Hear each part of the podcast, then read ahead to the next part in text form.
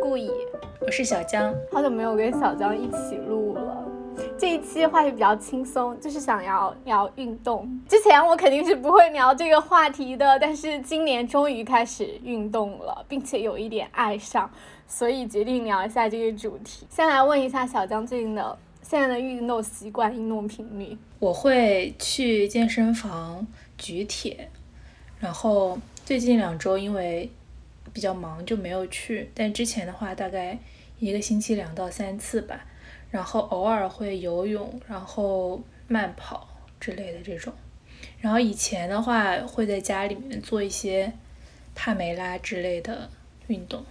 你之前不是有打那个拳击？哦，对，之前之前有上过那种 body combat。我今年终于开始学游泳了，举铁我现在都不敢想。我明年我打算明年开始举铁吧。我喜欢做椭圆机，而且就是在健身房里面做椭圆机的好处是可以看电视。其实你跟我说要聊运动之后，我满脑子想的都是对 于运动这件事情的鄙视啊？为什么？就是我觉得运动实在是实在是一个太中产阶级的事情了。真正无产阶级谁会去运动啊？尤其还是要去健身房运动，是中产阶级们对，就是又又又一次的创造出了一个能够体现自己某种阶级价值的东西出来，然后呢，又用这个东西来作为一个衡量标准，说。比如说有呃健身习惯的人是更自律的人，是更优质的人，然后有更加健美的身材的人是更加有吸引力的人，然后呢，他们借此又通过运动这件事情创造出了一个新的标准来判定人的好坏。就是运动不完全，就是特别是现在运动不完全是以身体健康作为评判标准的，我觉得。就是大家更多的是还是以外形、身材这这一类的事情来作为标准。我觉得你说无产阶级和中产阶级也很抽象，好吗？什么是无产阶级呢？这么说吧，工人阶级和农民阶级是不可能去运动的。但是那是因为他们本身工作，就是你做蓝领工作的话，你也不需要额外的，就是有。去消耗吧，所以你你承不承认健身这件事情，特别是健身啊，尤其是器械运动，就是要去健身房举铁呀，在游泳池里游泳啊，跑步机上跑步啊，这类运动是特别特别城市资产阶级的，又有消费主义倾向的事情。我承认。但是怎么说，就是如果你不去健身房，是那种城市基础设施也可以满足，你可以直接跑室外跑啊。一般江边的公园也会有那种就是铁的那种器械，嗯，它只是没有那个就是健身房的那么专业，但是其实就是还是能用的那种嘛。你做那个做久了也是会有消耗的。当然你说的器械运动，就比如说举铁这种，肯定是需要用消费来满足的，而且。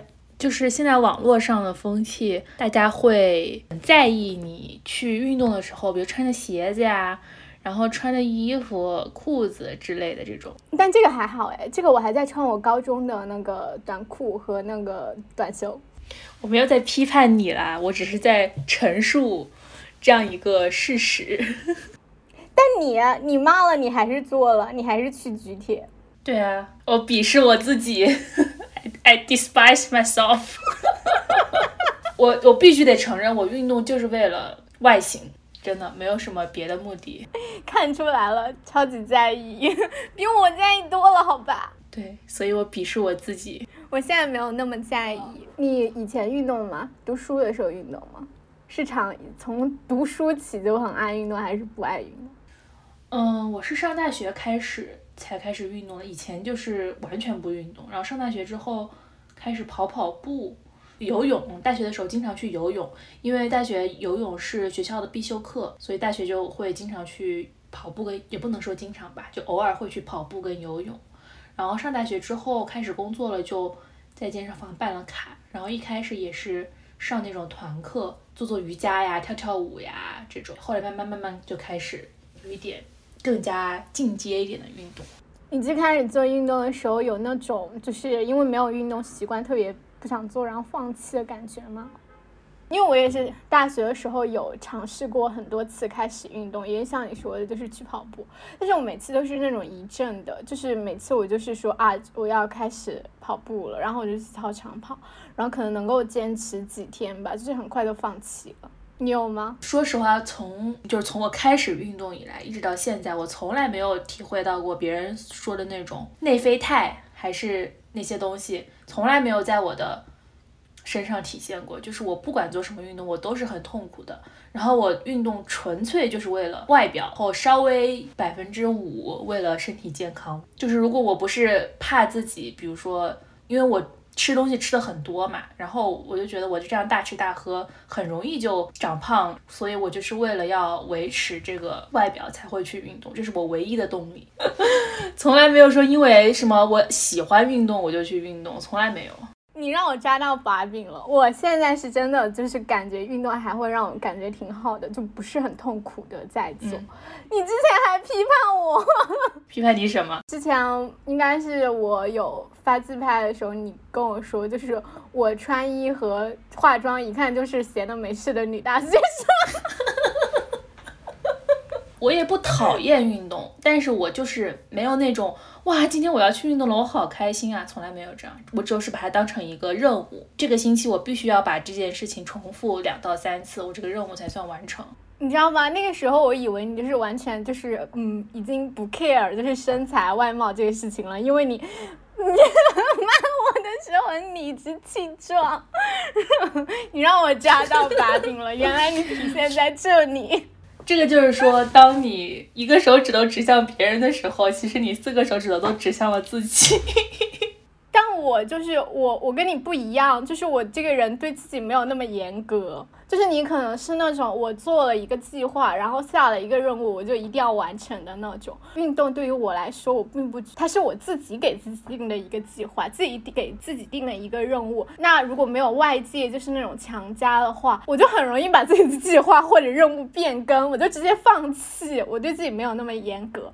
我那个时候就是几次尝试开始跑步都没有坚持下来，我就想说，我放弃这个计划了，我不愿意再就是试运动了。我就当一个不运动的人吧，我就以为说我这辈子可能都不会再爱上运动这件事情，我这辈子就是做不了一个坚持运动的人。直到今年就是发生了改变嘛，我今年的时候就是春天的时候有。两个月吧，大概两个月三十天，然后我有差不多二十几天都是日行过了万步的，就是会尽量选择，如果回家的时候能够就是走路，时间不赶，时间能够走路，我就以走路的方式回家，这样子每天步数就有差不多万步。我最开始的时候只是因为我很喜欢散步，我就是很喜欢到处走，不同的街道走，然后观察周围的变化，或者是拍拍照什么的。那个时候就是没有刻意的把这个事情，嗯，当成一项运动来，就是那个时候是想说我没有办法做跑步这项运动，就尽量还是活动活动下身体吧。找不到那个视频了，年初的时候是看了一个博主的视频，但我忘了是在 B 站还是小红书看的，大概讲的是他说。很多人会觉得说运动是减肥或者是就是塑形的好方法，消耗卡路里的最佳办法。就很多人觉得说我一定要一周你做多少次运动，我才能够达到某一个消耗。但那个博主他在在那个视频里面讲的，他就是说他举了一个实验来说，说明就是比起某几次的大运动来说，更重要的是你要拥有一个动起来的思维。他讲那个实找了两组人嘛，一组。组是像我之前一样，就是长期都没有想要运动，就是没有运动习惯、不爱活动的人。另外一组就是，就是他们是有坚持有运动习惯的人，然后就是让他们在同一天里面都不准去做运动，不准做运动，然后测算他们的那个卡路里的消耗。结果就是对比下来，就是哪怕他们不做运动，有运动习惯的那一组人，一天下来的那个消耗还是要比不运动。的人要多几百千卡。当你有运动习惯，你有一个动起来的思维的时候，哪怕你在生活中，就是你没有就是去具体的跑步一小时或者是怎么样，但是就是你会有意识，比如说我做一个小时，我就起来去喝口水，走几步路，然后我能够就比如说，如果是同样一个地方有楼梯或者是有电动扶梯。有的人就会倾向于选择走楼梯，有的人就倾向于选择电电动扶梯。一天下来，一天你要在外面活动，可能十几个小时吧，十个小时。那一天这样积少成多下来，它可能超出的就是对比多消耗的部分，就是一次大运动的消耗。然后我看那个时候就很有启发，我就想说，我没有那个时候，我想的是我没有办法去，因为还没有爱上其他的运动嘛，所以我就想说，那我做一个动起来的人，我尽量就是多活动一些。然后那个时候我想的就是走路。对你说的这个，我也觉得很很明显，就是比如说我跟一一些朋友一起，像那种两三楼的高度，我下意识我就会说不要坐电梯，就直接走上去好了，或者是。比如说约约着一起去什么地方，三公里之内我都会用走的。就是如果我能从在一个小时左右的时间走完的话，我一般都会。用走，如果不赶时间啊，我也是，我觉得是一种心态上的改变。他这个真的确实有启发到我。我当时就是从那个节点开始决定我要多走路嘛，我就多当一个运动的人。而且年初的时候，我不是买了那个运动手环嘛，然后它就是会每个小时提醒我，就是站起来活动一下身体嘛。我以前就是肯定是会知道，就是人久坐不好，但是就是那种心态上就是懒。我就算知道我已经做了很久了，我也懒得起来。然后就是看到那个视频之后，真的很受启发。我现在就是他到我提醒我的时间，我就会站起来活动一下，去喝喝水。很遗憾我找不到那个视频了，现但真的很谢谢那个视频吧，就当时给我的启发。后面我开始就是做别的运动，是我后面看了一本书，那本书我忘了之前有没有推荐给你，我就是那个福格行为模型。它是鼓励你做事的一本书嘛，然后就是让你改变你的行为的一本书。然后我看那本书的时候也很有启发，就比如说在开始定计划的时候。你是一个处于动机水平很高，你很想要把这件事情做好完成的一个动机水平很高的状态下，这个时候你正制定的那个计划，往往就是雄心壮志，然后特别呃宏伟。比如说最开始年初的时候，说我今年要好好运动，我就可能定下我一周要运动五次的目标。但是就是这个一周运动五次，在最开始的时候，因为动机水平高，就会愿意去做，就能够完成。但人的那个动机水平，就是会随着时间的推移慢慢下降。这个时候，你能不能完成这个计划，完成这个任务，就是要看。这件事情的难度了。如果你最开始定下的那个难度太高了，你最后动机水平变低之后，你就没有办法就是去完成它，你就会终止这个计划，继续不下去。但如果你从最开始动机水平高的时候，你定的那个计划，这是一个。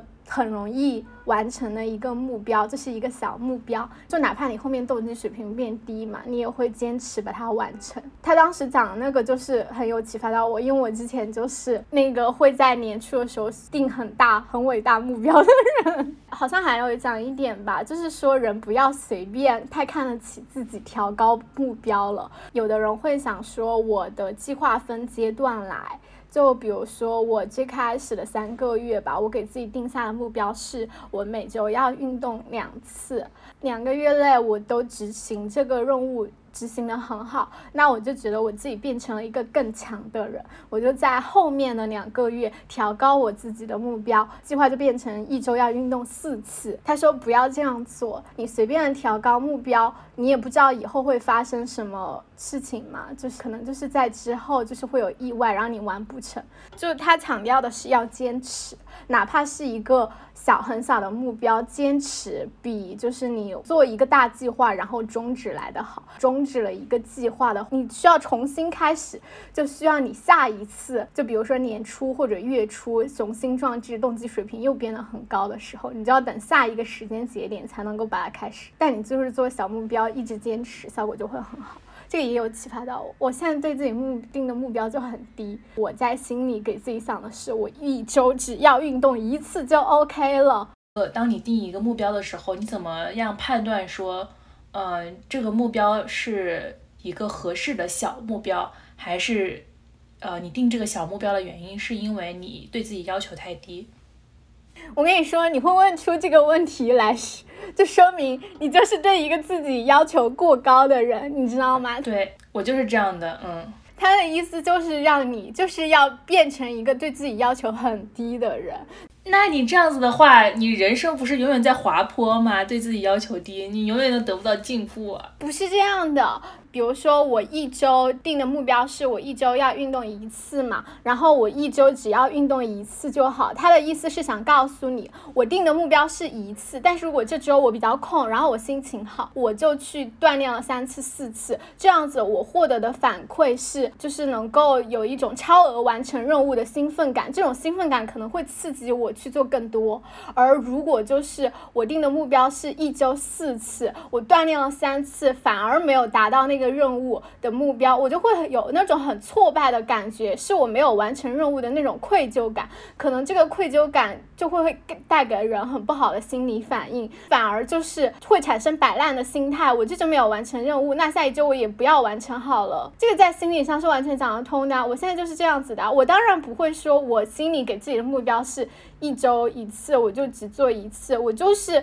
啊，我就完成一次，我的基准线已经达到了，剩下的都是我超出的目标，我就会有这种正反馈，会让我感觉很棒。我是同意这一点的，因为我总是把自己搞得特别的痛苦，而且我觉得自己就是有一点太。追求完美还是什么？就是比如说考试，我就想考满；做一件什么事情，我就希望我一次就把它做好。然后我就想说，我要把它从一开始做的时候，就做一件事情的最开始，我就要想着说我要把这件事情做的特别的完美。然后导致我总是在花很长的时间去准备，然后在心里面想说我要怎么样才能做的完美，然后就会导致这件事情。一直拖延，一直拖延，一直拖延。我以前也会有这样子的，就比如说运动这件事情，我每次都觉得说我一定要今年成为一个很爱运动的人。我每次制定计划开始都是一个就是对于我来说太高的目标，以至于我就是后面就是因为某一次中断达不成，我就产生了挫败感，然后焦虑，觉得自己没有做好这个计划，就被迫放弃了。这一年里面，因为心态上的转变，然后我一直就是产生了那种。嗯，是正反馈。我觉得我有在坚持这件事情，就像你说的，就是一周，你之前的运动频率是一周举铁两三次嘛，但是因为考试这个周，你就是呃很忙，忙得来就是根本没有事情呃时间去做这件事情。那对于你来说，你之前是一周两三次去举铁的。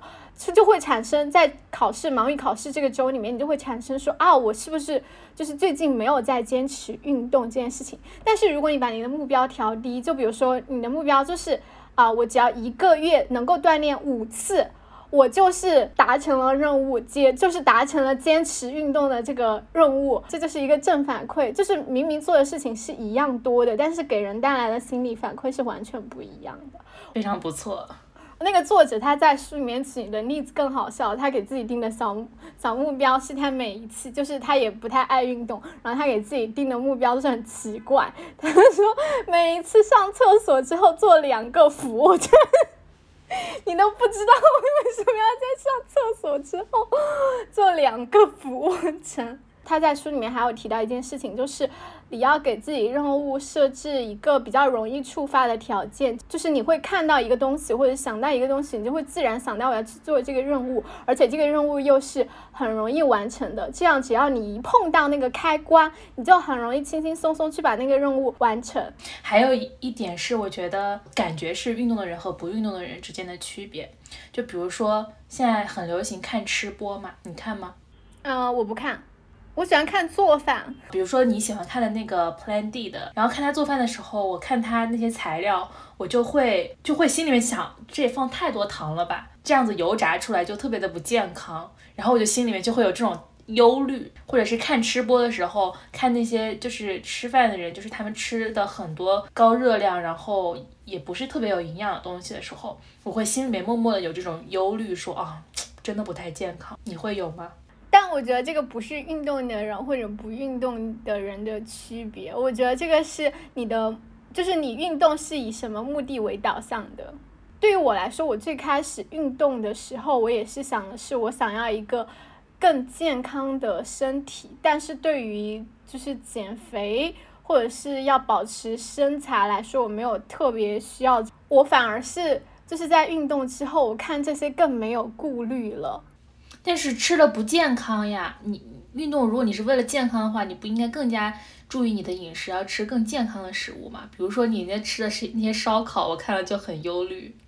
我觉得还好，只是偶尔吃。如果是经常吃的话，我就感觉那些调料啊、油啊什么的就很不健康。这个就是心态上不一样了。因为之前我是完全不运动的嘛，然后所以我的身体就是非常不健康的身体。那对于我来说，就是我只要运动了，我就是更健康的身体。那个时候是不健康的身体，然后吃不健康的食食物，我就会更焦虑。然后我现在是以更健康的状态去吃不健康的食物，对于我来说，我的焦虑是减轻的。觉得有一个迷思哦，就是运动真的会给人，真的会让人健康吗？真的会吗？会啊，真的吗？真的呀，就是会有那种感觉啊。就比如说，我今年很直接的表现是觉得说我精力有变充沛。昨天走在路上的时候，我就很惊讶的发现，就是今年已经到了快十一月了，就是我发现我的手是很暖和的。你可能是运动就是坚持这个习惯比较久了，所以没有那种。对比很强烈的感觉，但对于我来说，我是以前完全都不运动，所以变化对于我来说感知就很明显。我还是觉得饮食习惯比运动习惯更重要，就是饮食习惯比运动习惯更重要，但你能管住完全不吃哦，你也不行。就不能完全管住，但是你就是心里面会有这个意识，就是嗯，吃那种零食、薯片啊什么的，你会知道哦，这是热量比较高的东西。就是当你有这个意识了之后，你会倾向于选择更健康的食物。我完全不控制饮食的，就是我想吃什么就吃什么。哦，比如说这个星期我已经吃了，比如说一大包薯片了，我可能就不会再吃别的那些乱七八糟的别的零食了。我不知道是不是因为我们俩的目标真的不一样的关系，我跟你心态就是完全不一样。我当然承认，就是运动给我带来就是，就是我在看饮食上面的那种心态上的变化。但是我跟你是不一样的。首先，我第一我自己从小就不吃膨化食品，然后我对这个东西就会完完全没有兴趣。我在超市就是完全不会看薯片的货架，如果不是跟别人一起买，我就根本就不会选择薯片啊、饼干这些食物。是我现在只有薯片能吃，你知道吗？没有什么零食了。就是我想吃一点咸的东西，我我不太喜欢吃甜的那些，呃，巧克力啊、饼干啊什么的，我就想吃点咸的东西。我就只有薯片可选，薯片、玉米片这种。你以为我愿意吗？我不想吃周黑鸭吗？我不想吃那些卤的，不想吃烧烤，然后火锅，呃，螺蛳粉什么那些吗？我只有这个能吃。下次我吃的时候一定记得发你。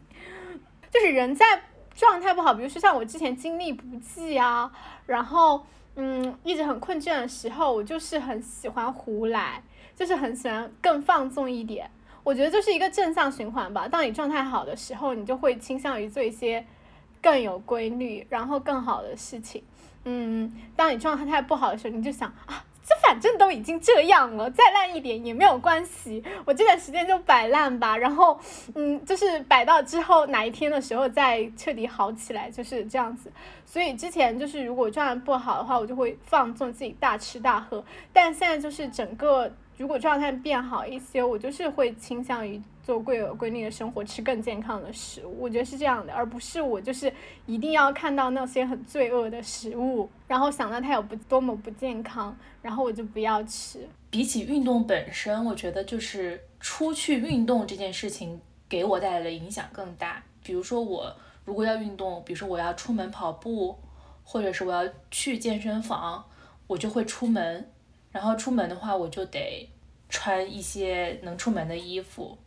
然后把自己收拾的能出门的样子，然后运动完之后还需要去洗一个澡，然后把自己就是洗完之后就很清爽，反而是这个过程会让我嗯状态更好一些。就当你状态很不好的时候，其实你是非常需要阳光、新鲜的空气和跟一些人，就不需要具体的人，但是会跟社会、跟外界有一些接触的。那只要你跨出了那一步，然后开始去接触你自己一个很狭小空间之外的世界。你就会开始慢慢有一点改变。我觉得这个反而是更重要的，就是对我来说，这个我也完全理解。就是你如果自己就是把心也关起来，把门也关起来，你就自己躲在自己的房间里面，你就会陷入一种死循环，越想越糟糕。就是什么事情都坏事，就是会在那个小的空间里面发酵。但是如果你走出门，打开门，看到外面的世界这么大，你就会稍微感觉好一些。嗯，你说你运动是为了身材，然后我就想起来之前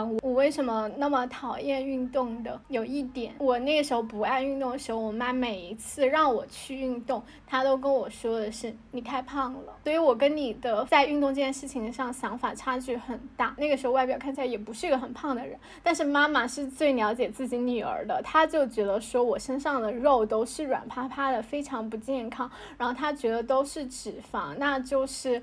呃，你就是胖了，你就是应该去运动，要减肥。然后他那里，他那个时候每一次就是让我去运动，都是以这个理由催促我去。我就是会更叛逆，更不想要去做。我就觉得说，那我就正常体型啊，男的比我胖多了去了，他们也不运动，为什么你只在榨汁我？我就会更有那种厌烦的。情绪就是因为妈妈这样催我，所以我反而更加排斥运动，更不愿意去。因为这两年和我妈吵架，吵架吵的比较多。然后以前我会有一些不会跟我妈直接讲的事情，我现在会直接跟她说嘛。在运动这件事情上表现就是，以前我就是我就觉得我妈很烦，但是我不会讲出来。然后。最近两年，她在对我进行那种外貌上，就比如说说你皮肤不好啊，精神状态糟糕，黑眼圈很重，或者是说你说我胖了的时候，我就会直接反驳他，我说不要对我进行这种评价，就是这是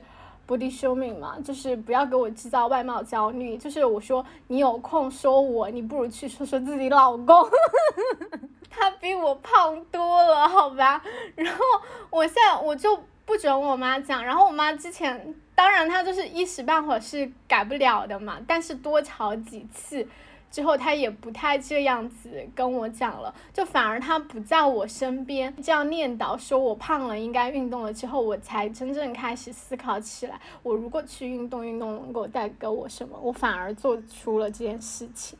之前他一直念的时候，我就是超级排斥。是的。靠别人强迫就是永远都成不了事儿的，我也是这样，就是别人越让我做什么事情，我就越不想。我本来都已经要学习了，然后我妈就说你怎么还不学习，我就不想学习了。小时候小时候是这样。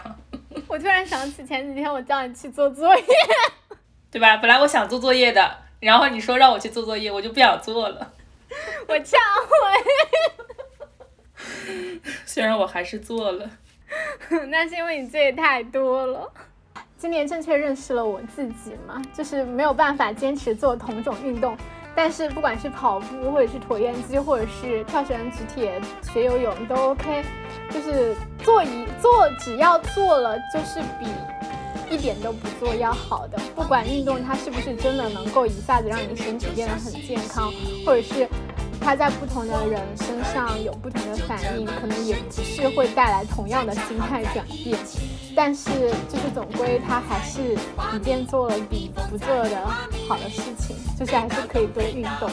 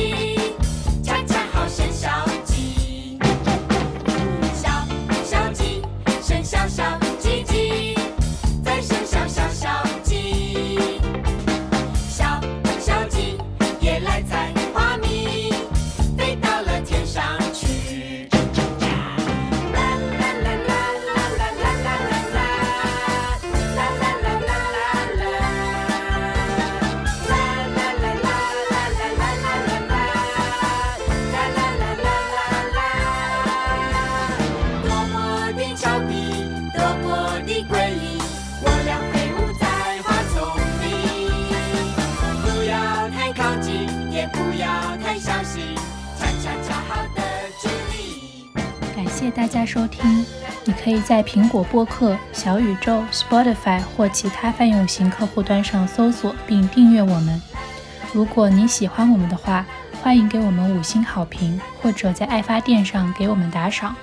如果你有想要和我们聊或者想听我们聊的话题，也欢迎你给我们的邮箱 justalongroom@gmail.com 来信。我们下期再会，拜拜。